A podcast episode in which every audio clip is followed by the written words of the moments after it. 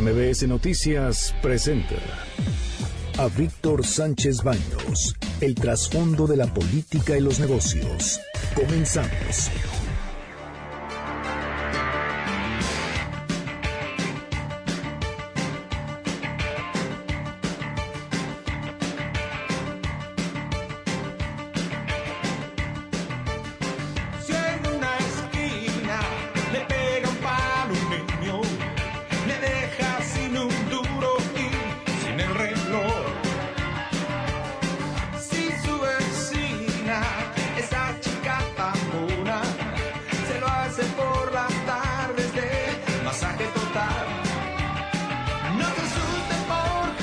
Tal? ¿Cómo están? Muy, muy, muy buenas noches. Los saludo con mucho afecto. Soy Víctor Sánchez Baños en MBS Radio a través de la frecuencia 102.5 desde la Ciudad de México en frecuencia modulada en FM.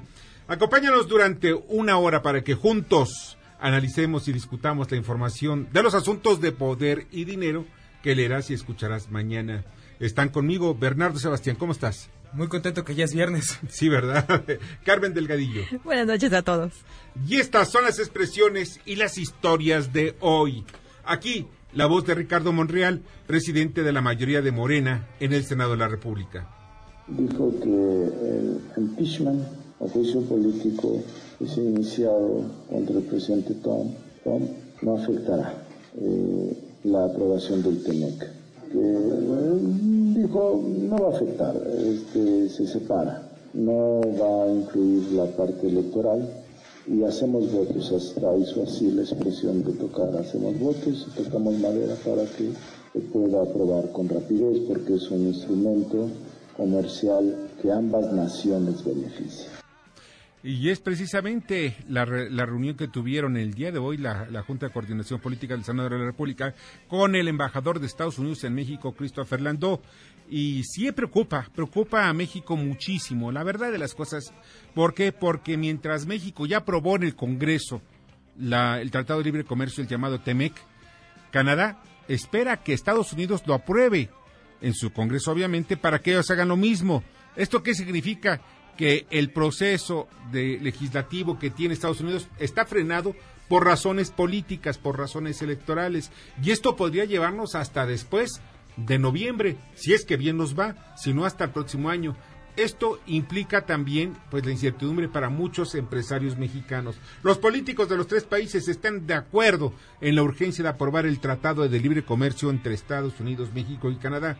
Sin embargo, ya vamos a ver en los pocos días cómo se va a definir precisamente lo del impeachment. ¿Qué es el impeachment? Es un juicio que le van a iniciar al presidente Donald Trump y esto definitivamente sí va a afectar el desarrollo, más bien la aprobación del Tratado de Libre Comercio. Y esta, esta es la voz de Andrés Manuel López Obrador. Ya se acabó aquello de que no se podía tocar al intocable. No hay impunidad. No es castigar nada más al que no tiene con qué comprar su inocencia y al que tiene influencias, al que tiene agarraderas, se le protege, se le perdona todo. Ya eso se terminó. Es acabar con la corrupción y con la impunidad. No le hace que sea polémico. Guau. Pues sí es cierto. Ah, El asunto es muy claro que la renuncia del magistrado, el magistrado Jorge Camero Ocampo, pues provocó que se generara una señal impactante en los jueces. Esto es muy importante que lo veamos desde ese punto de vista. Y los jueces que están llevando el caso de la, la aprobación o el rechazo al aeropuerto de Santa Lucía. Son cosas que de, veras- de- verdad eh, llaman la atención. Quiéranlo o no, quiéranlo el presidente o no, es una señal. Y desafortunadamente, pues este magistrado, según las pruebas que aporta precisamente la fiscalía o que se va a aportar a través de la fiscalía, hablan pues que pues defraudó, que se desvió, que tuvo dinero sospechoso por 80 millones de pesos. Un asunto realmente grave. Ojalá llegue a sus últimas consecuencias. Y pues esto es, también es muy importante ver que los primeros juicios que estaban en contra de Santa Lucía ya empezaron a revertirse, ya empiezan, coincidentalmente, yo pienso que es una, una coincidencia total, ya empiezan a darse en favor de precisamente el gobierno federal para que se construya ya el aeropuerto en Santa Lucía. Y este, este es el testimonio de Luis Niño de Rivera, presidente de la Asociación Mexicana de Bancos. La Asociación de Bancos de México está 100% de acuerdo con el gobierno federal en combatir a la delincuencia organizada, a las factureras y a las empresas fantasma. Eso hay que aplicarles todo el rigor de la ley. Ahí sí hay que aplicar la extinción de dominio, sin lugar a duda, y todo lo que tiene que ver con lavado de dinero. Pero las empresas y las personas cumplidas que son contribuyentes serios no deben de tener la misma condición. Tenemos que darles certeza que cometer un error fiscal no es equiparable a delincuencia organizada o tener una diferencia de opinión sobre un plan fiscal o planeación fiscal. Y eso es lo que hemos estado comentando aquí en el programa. No debemos criminalizar a aquellos que son causantes contribus, cautivos. El contribuyente, y eso es muy importante, el contribuyente necesita pagar y debe pagar impuestos, pero sin embargo no tenerlo sujeto al miedo y al terror de que en cualquier momento puede ir a la cárcel por un error cuando los políticos, y esto que quede muy claro, los políticos, y hay ejemplos muy claros y definitivos, pues pueden defraudar, desviar o robarse miles de millones de pesos y únicamente los sancionan. ¿Con qué sanción? Ah, lo vamos a inhabilitar para que no siga trabajando en el sector público. Ah, sí. ¿Y qué pasa? Pues le dan chance de que se vaya a otro lado a gozar de los 20 mil o 30 mil millones de pesos, que por ejemplo hay un caso de un funcionario de Pemex que le dijeron, te vamos a inhabilitar 20 años. Pues qué bonitas vacaciones le dieron, ¿no? Pagadas. Pero súper pagadas, 20 mil millones de pesos. Voy a pensar, pues sanamente y cándidamente, ¿no? De que el señor no se los robó. ¿En dónde está el dinero? más pregunto, ¿dónde está el dinero? ¿Hay un fraude? ¿Hay una desviación? Hay un desfalco que se pague. Si esto ocurre en el sector privado, definitivamente se irían a la cárcel, sin contemplaciones, sin pues, darle la oportunidad de irse a vivir como pacha a cualquier parte del mundo, porque ellos deciden irse, por ejemplo, a Miami, a algún lugar de estos placenteros, donde se vea, no se vea pobreza como la que se ve en México, la pobreza que ellos dejan en ese boquete financiero. Y esta es la información, y esta, bueno, y además saben que una cosa, eso como que hasta dicen, bueno, yo creo que sería mejor estar viviendo en la informalidad fiscal. No me pasa nada. Vean, los que no pagan impuestos, nadie sospecha de ellos.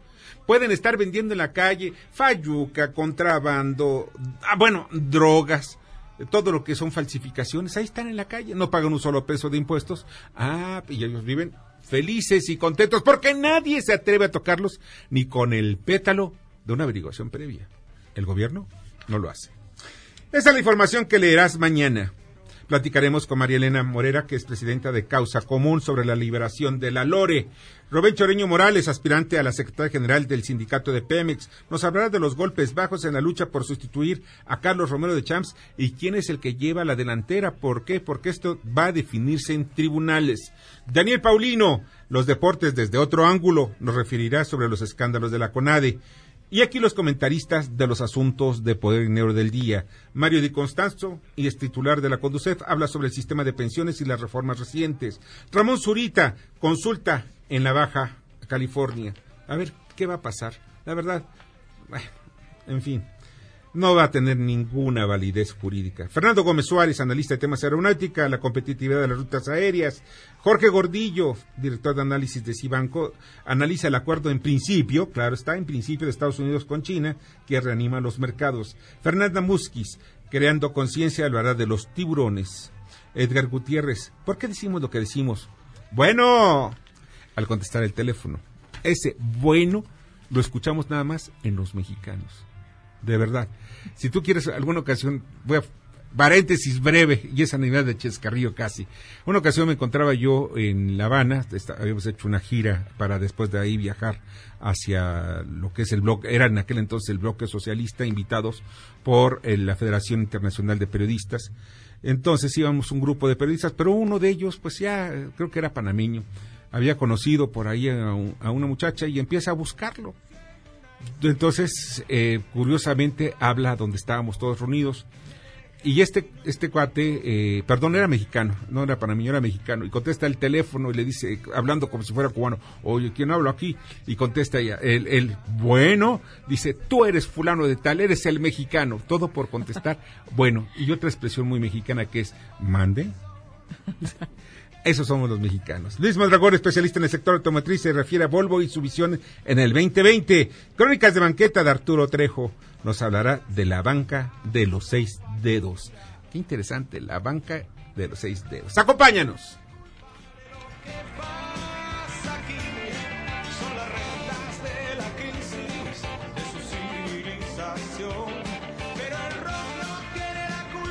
Y vamos a la información.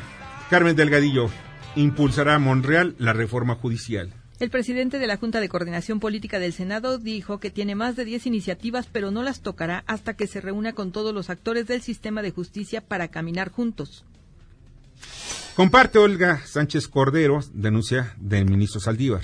Sobre las presiones del expresidente Felipe Calderón, la secretaria de Gobernación dijo que comparte la denuncia del ministro presidente en sus términos. Juez niega otras dos suspensiones contra Santa Lucía, lo que les comentaba hace un rato. El impartidor de justicia no dio a conocer los argumentos que lo llevaron a tomar esa decisión. No más derroches, dice que siguen las presiones. Dijo que la suspensión del magistrado Jorge Camero evidencia la presión de la que son objeto los juzgadores por parte del gobierno federal. Y la consulta de la ley Bolilla, pues la verdad, un tiempo perdido, no tiene ninguna validez jurídica. El INE dijo que la consulta de este domingo que organiza el Congreso de Baja California no es válida ya que el plebiscito lo debe organizar el Instituto Electoral Local. Y J. Cole dice que no debemos sobredimensionar los dichos de Barbosa. La líder morenista justificó que Barbosa no se refería a la entonces gobernadora Marta Erika Alonso y al senador Rafael Moreno Valle, sino al PAN. Bueno, y esto es lo que dice precisamente Barbosa, para que J. Cole se quede más tranquilita de que ella dice que no, pero la verdad es que Barbosa dice que sí, que se queden sentados, dice Barbosa, que no se retractará de sus dichos. Mis expresiones, dice él, fueron unas expresiones de cultura popular, ¿verdad que sí? Que todos hemos tenido, ¿o no? Es cultura popular que pegó en el corazón de la hipocresía de la derecha y de algunos paniagu- paniagudos. De verdad, este, bueno, ¿qué les puedo yo decir? Ya, ya, ya, ya, ya, estar hablando de esa manera de muertos y esas cosas. Hacienda avanza en el tema de las factureras. El secretario Arturo Herrera reconoció que todavía no hay acuerdos, pero hay disposición para refinar la reforma. Muchas gracias, Carmen, te agradezco infinitamente. Buenas noches. Buenas noches. Y ya está en la línea telefónica, le agradezco muchísimo Marielena Morera, quien es presidenta de la Causa Común, en Común. Hola, ¿cómo estás? Buenas noches, Marielena. ¿Qué tal? Buenas noches, me da mucho gusto saludarte a ti y a tu auditorio. Oye, Marielena, muchas gracias. Bueno, ya se liberó a Lorena y ya ahora le- la Comisión Nacional de Derechos Humanos le, ofreció disculpas, pero hay muchísimo más, más que la simple liberación o las disculpas, porque estamos viendo que el sistema judicial mexicano está pues lleno de boquetes desde los policías hasta los ministeriales, los ministerios públicos, los eh, eh, jueces, hasta bueno, hasta toda la estructura. ¿Qué es lo que lo que vamos a hacer aquí? Vamos a ofrecer disculpas a miles de personas que están en la cárcel o que salieron de la cárcel libres de por faltas de méritos inocentes. Este, bueno, lo que pasa es que eh, habría que ver cada caso, ¿no? Claro. ¿Por qué, por qué están en la cárcel? Eh, sin duda debe de haber muchísima gente inocente en la cárcel, así como hay muchos culpables en la calle. Claro. Y en el caso de Lorena, lo que sucedió es que estuvo siete años en prisión por un delito que ella no cometió. Además, le exhibieron públicamente como eh, de la banda de la Flor, como una banda de secuestro que pertenecía a ella, una banda de secuestradores que habían secuestrado y matado a Fernando Martí. Sí, así Y lo cual con el tiempo se comprobó eh, que no era verdad. A los dos años ya estaba comprobado que eso no era verdad porque la Policía Federal había detenido a los verdaderos culpables que sabían dónde estaba la casa y además lo comprobaron por pruebas de ADN que efectivamente el joven había estado en esa casa. Entonces, eh, a ella la siguieron manteniendo en prisión, pues yo me imagino por llevarse una medalla política a las autoridades del Distrito Federal en ese momento. Eh, hubo una denostación pública en contra de ella y pues pasó siete años de su vida en prisión. También hay que decir que hay otras cinco personas que siguen en prisión acusadas del mismo delito pertenecientes a la misma banda, lo cual no puede ser cierto si ya se comprobó en este caso que esa banda ni siquiera existía, que todo fue un invento de las autoridades de la Ciudad de México en el 2008. Sí, oye, veo yo que precisamente son fantasiosos eh, o muy creativos, por decirlo de alguna manera. Le ponen la banda del pañal, la jitomata, el tomatito, el extinguidor, eh, Pedro el Malo, en fin, una serie de, de apodos y de nombres que no existen, pero sin embargo los toman ellos, no sé si para identificar a los, a, a los presuntos criminales, o para tratar de justificar su trabajo y que tenga o también una cabeza bonita, criminales, ¿no? Como en este caso. Así es. O para Porque a ella la acusan primero del deli- de este delito de secuestro y homicidio.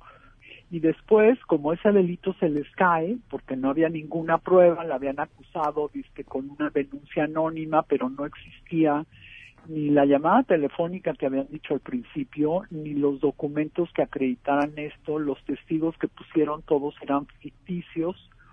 Entonces le siguieron poniendo, o sea, sacaron un catálogo de secuestros, este, como una película de, de ficción de, de nota roja, y de ahí le empezaron a poner secuestros y ninguno de estos existió. Entonces es una aberración del tanto de la Procuraduría de la Ciudad de México como del Tribunal Superior de ese momento. María Elena, ah, tengo la siguiente duda porque es muy feo de que a una persona después de tantos años que le privaste de su libertad, nada más le digan un disculpe usted y tenga un buen día. ¿No habría una indemnización o incluso algo que pudieran hacer porque alguien que sale de la cárcel es muy difícil conseguir trabajo? Queda con un estigma social muy feo y también a la hora de tener una cuestión laboral la van a estar pues acosando porque independientemente de cualquier cosa no deja de ser una agente de la prisión.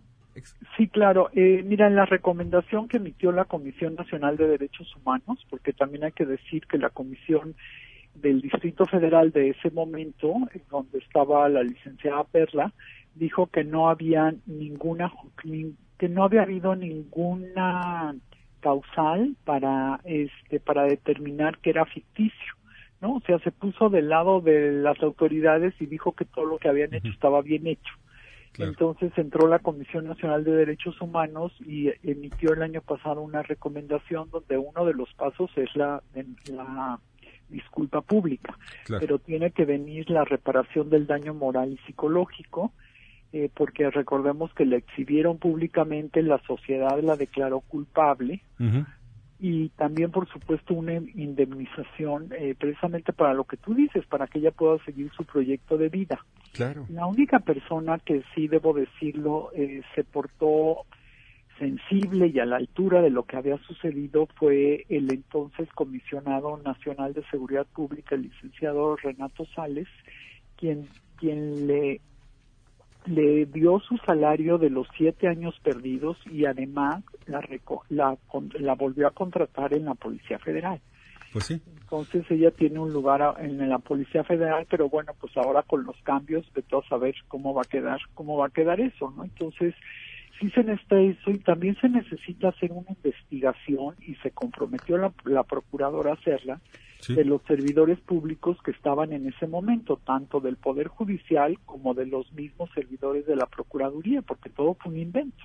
Así es. Allí es donde está la clave de todo ello. María Elena, te agradezco muchísimo que hayas estado esta noche con nosotros. Al contrario, muchas gracias a ti, un abrazo a tu auditorio y que tengan un buen fin de semana. Igualmente, María Elena Morera, presidenta de la Causa Común. Y vamos con el comentario y el análisis de Mario de Constanzo, este titular de la Conducef. Buenas noches, eh, Víctor. Un saludo a ti y a todo tu auditorio. Pues eh, el día de hoy eh, quiero referirme a una declaración del secretario de Hacienda que aunque ya fue desmentida por el presidente Andrés Manuel López Obrador, sí pone en la mesa un tema de suma importancia para las finanzas públicas y es el sistema de pensiones, el sistema de ahorro para el retiro eh, en México, cuyos recursos que se destinan pues año con año a su eh, a sufragar este déficit en el que se encuentra, pues ascienden ya a casi un billón de pesos, cifra que representa entre el 12 y el 14% del gasto total del gobierno. El secretario de Hacienda sugirió o mencionó la posibilidad de incrementar eh, la edad de jubilación o la edad de eh, pensión de 65 a 68 años con el objeto de reducir la presión que se está ejerciendo sobre las finanzas públicas. Si bien es cierto que eh, esto ayudaría, también lo es que el problema no puede eh, atacarse de manera tan simple como incrementar la edad de jubilación. México ya es de los países en América Latina cuya edad de jubilación es de las más altas. Si, eh, si se sube a 68 años, pues sería el país con la edad de jubilación más alta de todo el continente, con excepción de eh, los Estados Unidos y Canadá. Lo que sí eh, vale la pena resolver es que vamos a tener que atacar y jugar con cuatro variables que juegan en este asunto de las pensiones las comisiones, que también son las más altas en América Latina, si por ejemplo las comparamos con eh, Chile, con Perú, con Argentina. También eh, con la parte del salario que eh, los trabajadores ahorran. En México es de los más bajos de América Latina y es del 6.5%. Países como Chile tienen 10%, incluso hay países que tienen un porcentaje mucho mayor. También eh, se tiene que revisar a fondo el tema de las aportaciones voluntarias, que en lo personal yo pienso que debe ser el primer camino a tomar. Debemos de fomentar eh, las aportaciones de ahorro voluntario para que las personas eh, incrementen la posibilidad de tener una mejor pensión. Pero bueno, el tema seguramente va a dar a lo largo del próximo año. Escuchas a Víctor Sánchez Baños. Vamos a una pausa y continuamos. Víctor Sánchez Baños en MBS Noticias. Continuamos. Ahora vamos con el dato útil. En la Ciudad de México, el 87% de las detenciones realizadas de diciembre a agosto fueron en flagrancia y solo el 13% por investigación. Debate. Comunícate. Da tus opiniones a Víctor Sánchez Baños en MBS. Teléfono en cabina 5566 1025.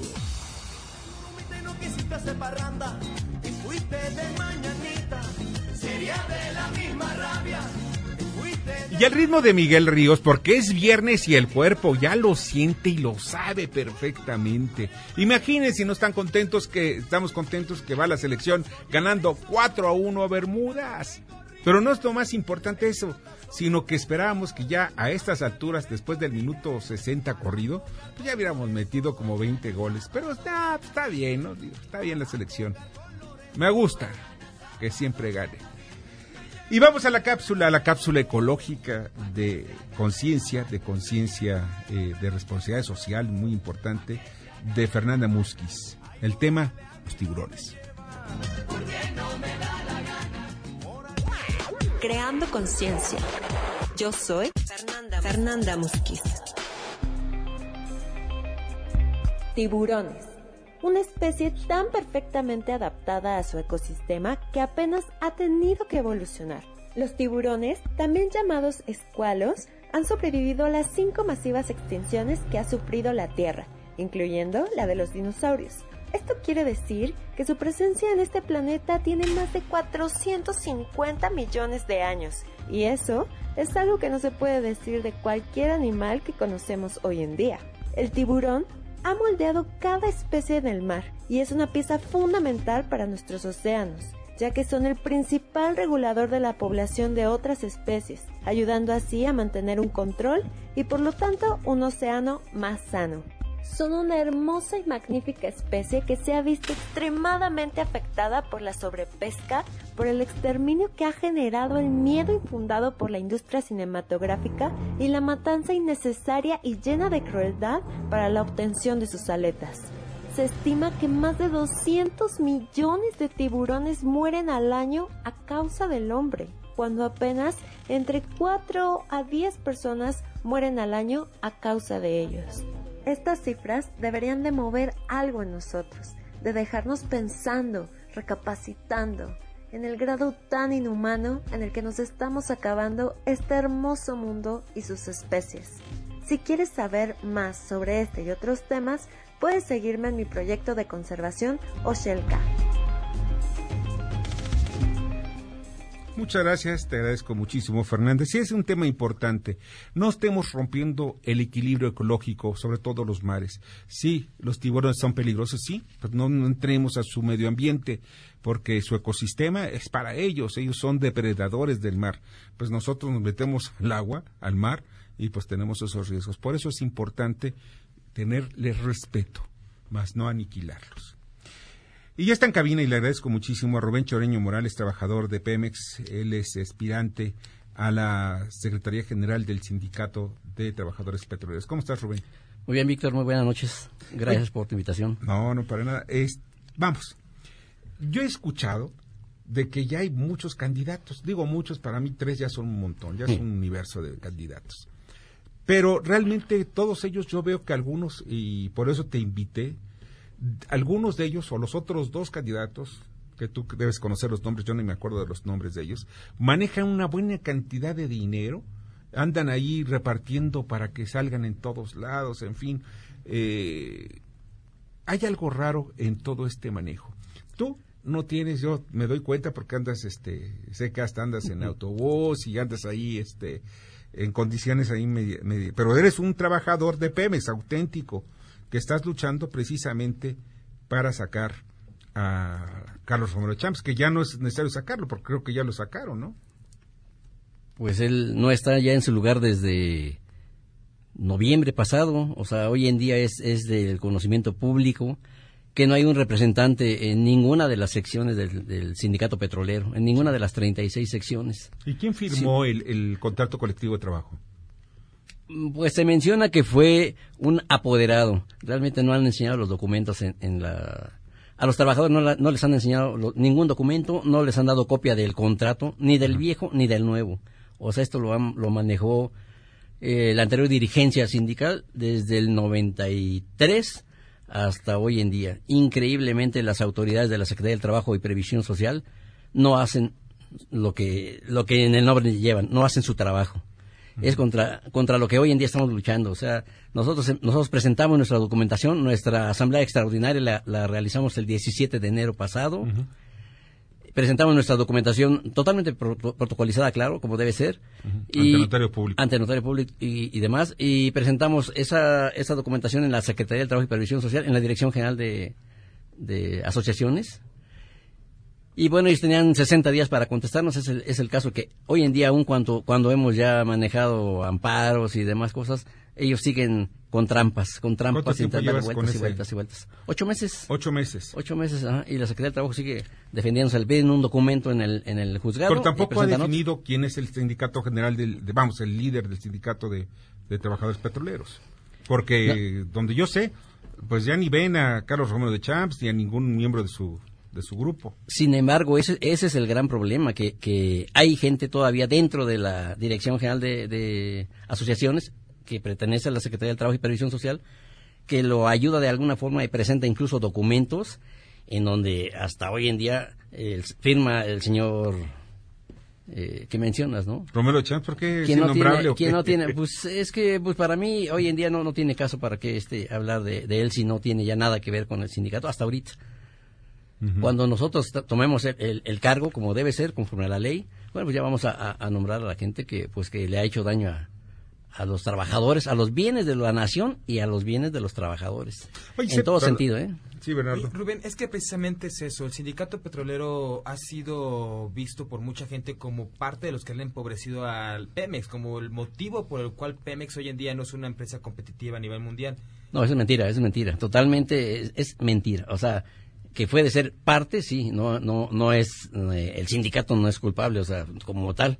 O sea, los, los trabajadores están haciendo su trabajo y algunos representantes, bueno, se sirven de ello en contubernio con, con algunos, pues llamados neoliberales de, de otras este, generaciones, vamos a decirlo así, del 93 Pero el caso concreto de pues Romero de Champs, que es muy importante, Romero de Champs y su grupo pues oye, ¿cómo es posible que anden viajando como príncipes, anden en su helicóptero privado, vaya a Dubái, se vaya en avión privado, porque es su avión? Hasta donde yo tengo conocimiento, tienes propietario de aviones, helicópteros, coches de colección, propiedades, ranchos. Muchos de ellos propiedad de los trabajadores. ¿Qué pasó con eso? ¿Sigue teniéndolos él? ¿Los vendió? ¿Dónde está? ¿Cómo cuánto Pues- dinero se ha haber robado este hombre? No, no, este, esa es cuestión de la justicia, Víctor. Los trabajadores ya, ya, presentamos, ya presentaron y presentamos las denuncias respectivas. Le toca el trabajo hacerlo, en este caso ahorita ya a la Fiscalía, a la Fiscalía General de la República, el hacer, el hacer su trabajo, sabe lo que hay, lo que, más bien, lo que hubo, lo que hay y lo que se intenta desaparecer de repente. Bueno, esta es una Eh, chamba para Santiago esa Nieto situación. de la Unidad de Inteligencia de la Secretaría de Hacienda. A ver qué pasó con este hombre, porque no nada más es el único, son muchos líderes sindicales, los cuales de verdad están podridos en dinero. Estamos hablando del líder de los ferrocarrileros, de Romero, eh, en fin, hay un montón, todos de los sindicatos que están ligados a gobierno. Yo todavía no entiendo por qué no empiezan a afilar la guillotina eh, para que de una vez se vayan, primero que devuelvan el dinero, Eh, porque ese no es dinero de ellos, es dinero de los trabajadores y en otros casos es, es del dinero de todos los mexicanos. Ahora, Rubén. ¿qué es lo que viene? Ya, ¿qué es lo que viene? En tu caso concreto, ¿qué es lo que viene? Nosotros estamos esperando que, que se haga justicia, que eh, le den una, una respuesta real y justa a nuestro, a nuestro amparo y que la Secretaría del Trabajo y Previsión Social deje de, de- de seguirnos poniendo el pie. Que la autoridad que debe de, avisar ya a, a- a sus superiores quién está haciendo daño a la nación realmente con esto de los, de los- del manejo de los sindicatos, Sí. trabaje ya. Que trabaje honestamente. Y para esto yo creo que, que hay que, hay que hacer cambios. Hay que hacer varios, muchos cambios. O sea, hay gente, así como en el sindicato petrolero, hay, hay funcionarios que tienen más de 30 años o 25 años eh, sangrando a, a las arcas del, del sindicato y de Pemex. Así hay también en, en la Secretaría de Trabajo y Previsión Social, y me consta. Hay gente que tiene ahí, pues, más de 25 años en el mismo puesto, y en especial, por ejemplo, lo digo, en la dirección, en la dirección general de, de, de asociaciones. Bueno, como pues es el gente- caso de, de- de- del señor Sergio eh, Sergio Méndez Silva. Él Ajá. es el director de, de esta dirección a, a quien le corresponde entregarnos la documentación respectiva nuestra toma de nota Claro. para que se haga ya oficial nuestro nombramiento como como nuevo como nueva nueva gente nueva generación de trabajadores que ocupa ya la Secretaría General del Sindicato Petrolero y, y por ende, bueno, llevaremos a cabo en cada sección petrolera las elecciones conforme a la nueva Oye, Rubén, legislación laboral. Entonces, nada rápido, este señor Sergio Sí. Silva es el que está apoyando a Romero para que todavía siga haciendo firmas y siga teniendo funciones como el jefe del sindicato. Pues él y su ayudante, este, Héctor Sánchez, a ellos los nombraron para, para que fuéramos haciendo trabajo y ir avanzando en las cosas y, y realmente es, es una burla. Es una acción dilatoria por parte de estos Ajá. funcionarios que seguramente, pues miren, yo no acuso, pero pues óyeme, eh, eh, camina como pato, hace cuac cuac y tiene plumas, bueno, debe ser pato o ganso. Estos señores deben ser investigados. Había que investigar, había que investigar. Rubén, te es lo que pido, Víctor. Muchísimas gracias. muchísimas gracias. No, gracias a ti. Y que tengas mucha suerte porque de, de verdad la mafia que te estás enfrentando, uf, uf, uf. Que los trabajadores petroleros esperen lo mejor con el cambio. Y nosotros con- confiamos en, en la cuarta transformación y estamos luchando por ella, porque se haga. Qué bueno. Víctor, muchas gracias. Qué bueno. Buenas Rubén, noches. Rubén Chorreño Morales, quien es aspirante a la Secretaría General del Sindicato de Trabajadores de Pemex. Vamos al comentario de Ramón Zurita Sagún. Buenas noches, Víctor. Buenas noches a tu auditorio. El próximo domingo habrá en, en todo Baja California una consulta, una consulta para los ciudadanos de aquel estado que definan si quieren un gobernador que será Jaime Bonilla por dos años o por cinco años. La pregunta es muy sencilla. ¿Usted quiere un gobernador por dos o por cinco años? Nada más, eso va a contener la consulta que se va a hacer, para lo cual se han destinado 250 mil pesos y 250 mesas receptoras. De todas maneras, esto no influirá en la decisión que habrá de tomarse sobre el tiempo que deberá estar gobernando Jaime Bonilla. La situación la tiene que definir la Corte. Será la Suprema Corte de Justicia cuando publique la ley, en el momento que contiene la reforma, en ese momento podrá decidir la Corte si son dos o cinco años los que va a estar ahí el nuevo gobernador. Por lo pronto, el presidente Andrés Manuel López Obrador ya definió que será el Poder Judicial y nadie más quien intervenga en esto. dice que él no participa ni opinará jamás en torno a esto, que es una decisión tanto de la Corte como de los ciudadanos de Baja California que deberán decidir sobre esta polémica ley. Esta polémica se inició porque, según Jaime Bonilla, él se registró para ser un gobernador de cinco años, mientras que el Tribunal Electoral del Poder Judicial de la Federación define que fue para dos años. Entonces la controversia tendrá que ser definida por la Corte antes del día primero de noviembre, que es la toma de posesión del nuevo gobernador.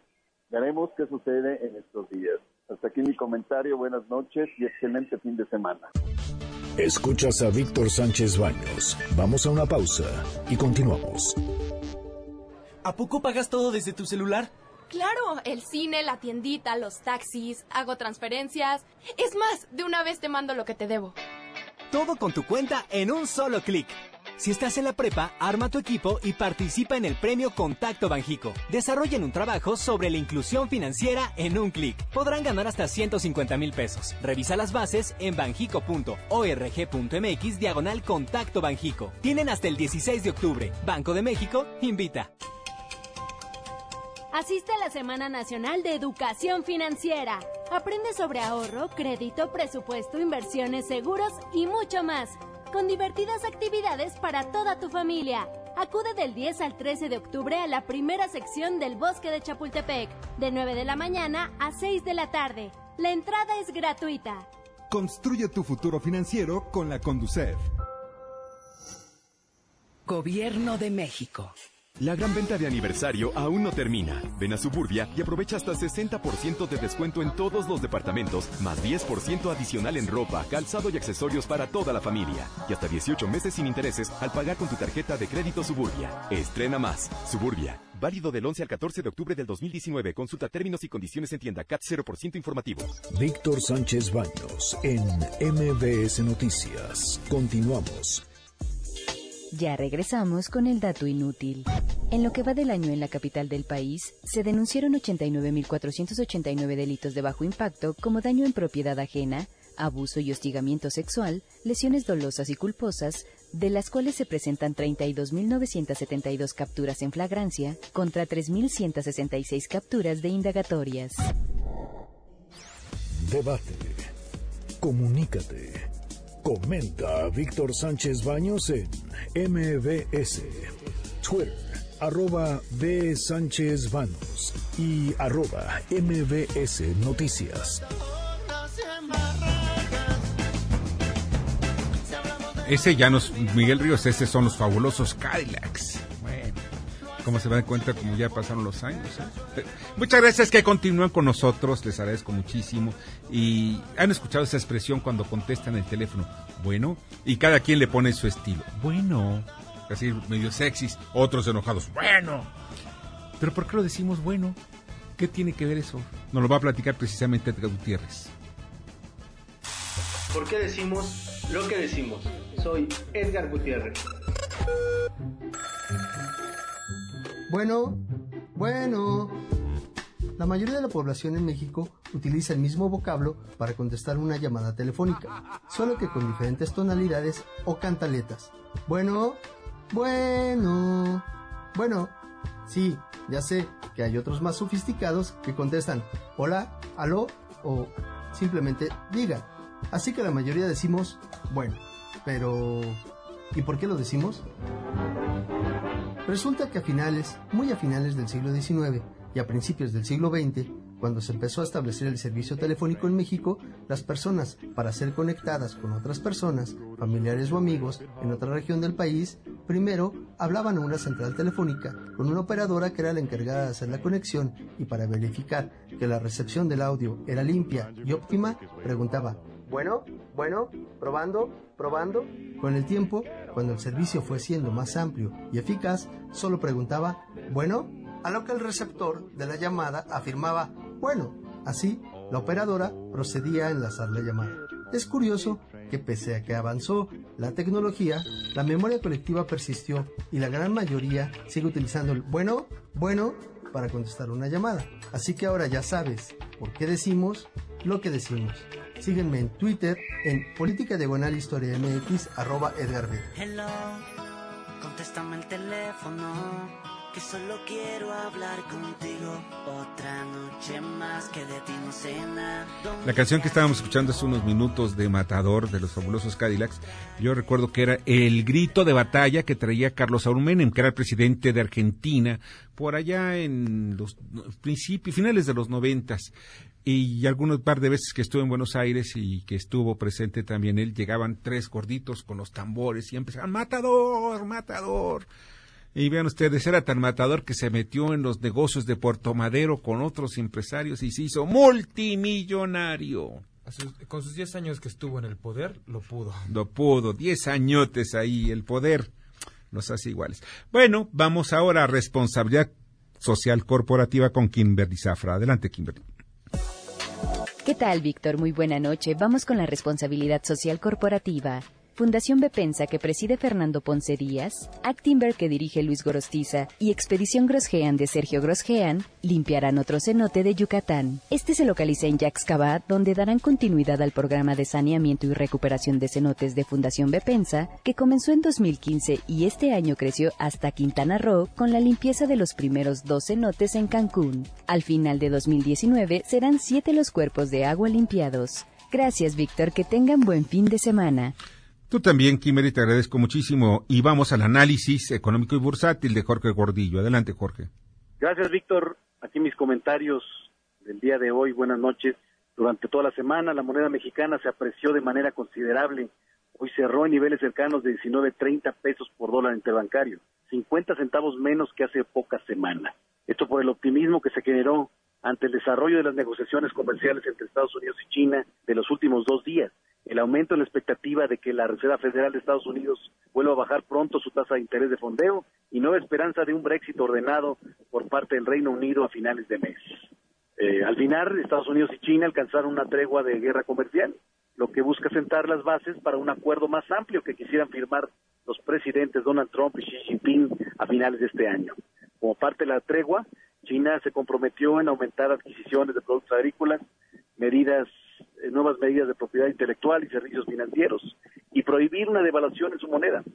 Por su parte, Estados Unidos suspende la puesta en marcha de los aranceles que iban a comenzar a aplicar el próximo martes y contempla los aranceles que iban a entrar en vigor en diciembre, ya sea que se retrasen o incluso se cancelen. A pesar de estos avances, el acuerdo todavía está lejos de resolverse y, es decir, eh, cómo lo van a lograr reducir el déficit comercial a lo cual inició este conflicto todavía no está muy claro. Por lo anterior, no se debe descartar que este, en cualquier momento, a pesar de las treguas, vuelva a romperse y, y regrese la escalada de tensiones comerciales en un futuro próximo. Por otro lado, los inversionistas tienen también puesta la atención en el Brexit a medida que se agota el tiempo para llegar a un acuerdo. El tema de la frontera entre las dos Irlandas sigue siendo el principal punto de discordia. En cuanto a la Reserva Federal de Estados Unidos, hay un fuerte debate sobre hasta cuándo debería de extenderse la política de recortes de tasas de interés. Sin embargo, el mercado le otorga una probabilidad del 75% a que la Fed sí bajará tasas de interés en su reunión de finales de octubre. Por último, en México, en los últimos meses la tasa anual de inflación al consumidor se ha ubicado ya, además de que tiene una tendencia a la baja, en niveles eh, objetivos del Banco de México, cercanos al 3%. Sin duda, esta es una muy buena noticia, pero como lo hemos dicho antes, gran parte de la baja en esta tasa anual se explica por factores exógenos, como caídas en los precios energéticos y productos agropecuarios, elementos que son muy volátiles, por lo que la disminución de los precios luce vulnerable y puede fácilmente revertirse. Esa es la razón por la cual el Banco Central Mexicano ha sido prudente en sus decisiones y no se ha podido desligar de las decisiones de la Reserva Federal de Estados Unidos. Hasta aquí mis comentarios del día de hoy, Víctor. Buenas noches. Muchas gracias, te agradezco muchísimo, Jorge. Y pues ya estamos aquí para analizar los deportes desde otro punto de vista, precisamente con Daniel Paulino. ¿Cómo están los escándalos de la CONADE? Porque siguen siendo constantes. Así es, Víctor. Antes que nada, buenas noches. Continúan ir las irregularidades en la CONADE. Ahora se trata de los entrenadores en particular. Varios Sí. de ellos se han quejado porque llevan desde 10 meses hasta un año sin cobrar un salario. Este, recordemos que después de los Juegos Panamericanos se estableció que 240 mil pesos se iban a recibir cada entrenador como estímulo fiscal después de estos Juegos Panamericanos, después de todo el éxito que generaron. todos han recibido este estímulo, incluso los que cuyos atletas no recibieron medalla. Fue parejo para todos los entrenadores. El, el problema es que no han cobrado, siguen sin poder cobrar el salario fijo que tienen. Y la CONADE directamente le tira el, problema a las federaciones. Ellos, o sea, o sea, los culpables no es la CONADE. La CONADE, la titular Ana Gabriela Guevara, indica que ellos han liberado el presupuesto mes con mes para las distintas federaciones, pero ella asume el problema diciendo que las federaciones son las que encargadas de, dar estos salarios, de repartirlos mes con mes. Ellos, ellos nada más liberan el presupuesto y ahora el problema es de las federaciones.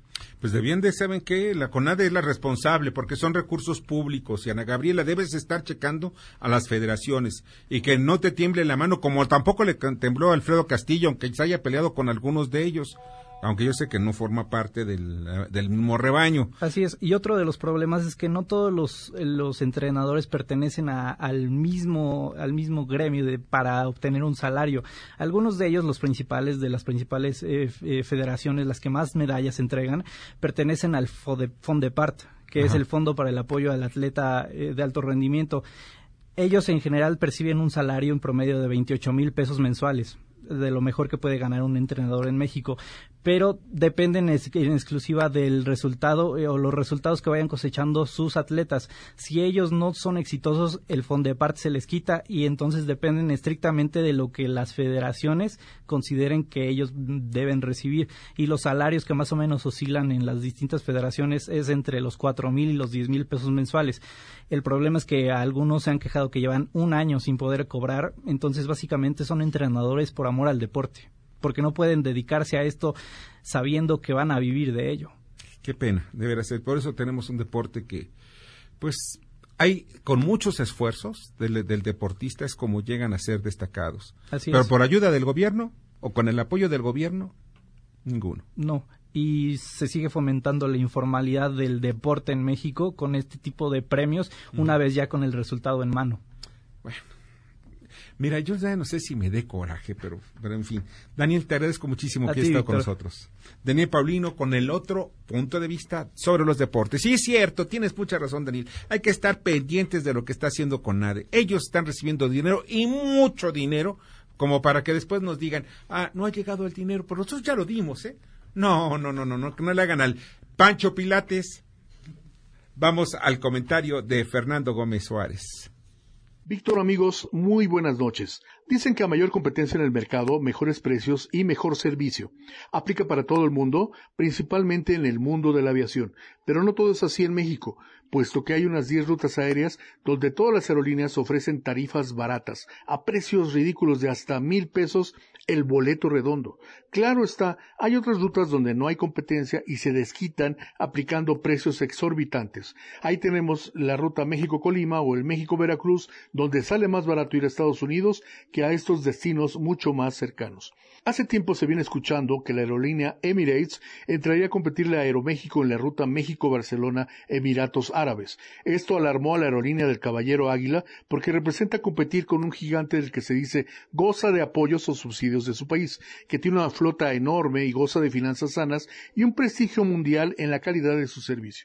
No es que Aeroméxico no lo tenga, pero no es lo mismo trabajar una ruta donde no se tienen competidores más que otras aerolíneas similares locales de España, a de pronto compartir el mercado con un gigante que no le afectaría en mucho llevar a medio llenar sus aeronaves. ¿Qué está pasando? Que al Congreso se le pasó a revisar estos convenios bilaterales y se descuidaron algunos ámbitos proteccionistas que ayuden a las empresas mexicanas, como sucede en cualquier país. Se le pasó también revisar esto a las autoridades de la Secretaría de Comunicaciones y Transportes y la Dirección de Aeronáutica Civil antes de que fuera demasiado tarde. Ahora en el Senado llaman a un punto de acuerdo para revisar los convenios aéreos y slots otorgados a Emirates. A estas alturas, ¿ya para qué? Marca del gobierno está dando en reversa estas incursiones de empresas extranjeras que también buscan competir en el mercado. Los costos serán más altos a final de cuentas. Algo grande se prepara en este pastel que representa el mercado aéreo mexicano y eso tiene muy nerviosos a algunos. Víctor, amigos, muy buenas noches.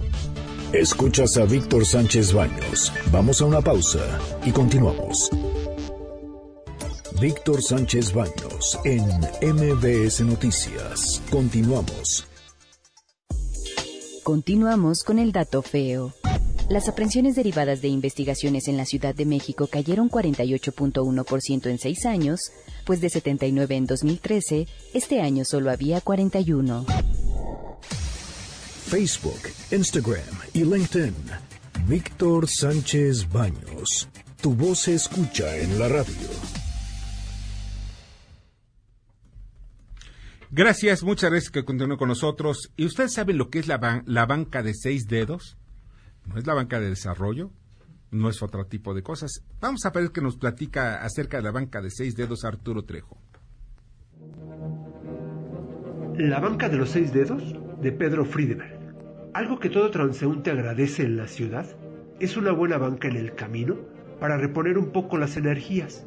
Pero esta, la que diseñó Pedro Friedeberg en el año 2006, va más allá del simple acto de sentarse a descansar un rato. Tanto así que cuando uno caminaba por Paseo de la Reforma, a la altura del Ángel de la Independencia, era improbable, casi imposible, encontrar esta banca disponible, a pesar de carecer del mejor complemento de toda banca, la sombra de un árbol. Sin embargo, de pronto un buen día desapareció sin dejar rastro.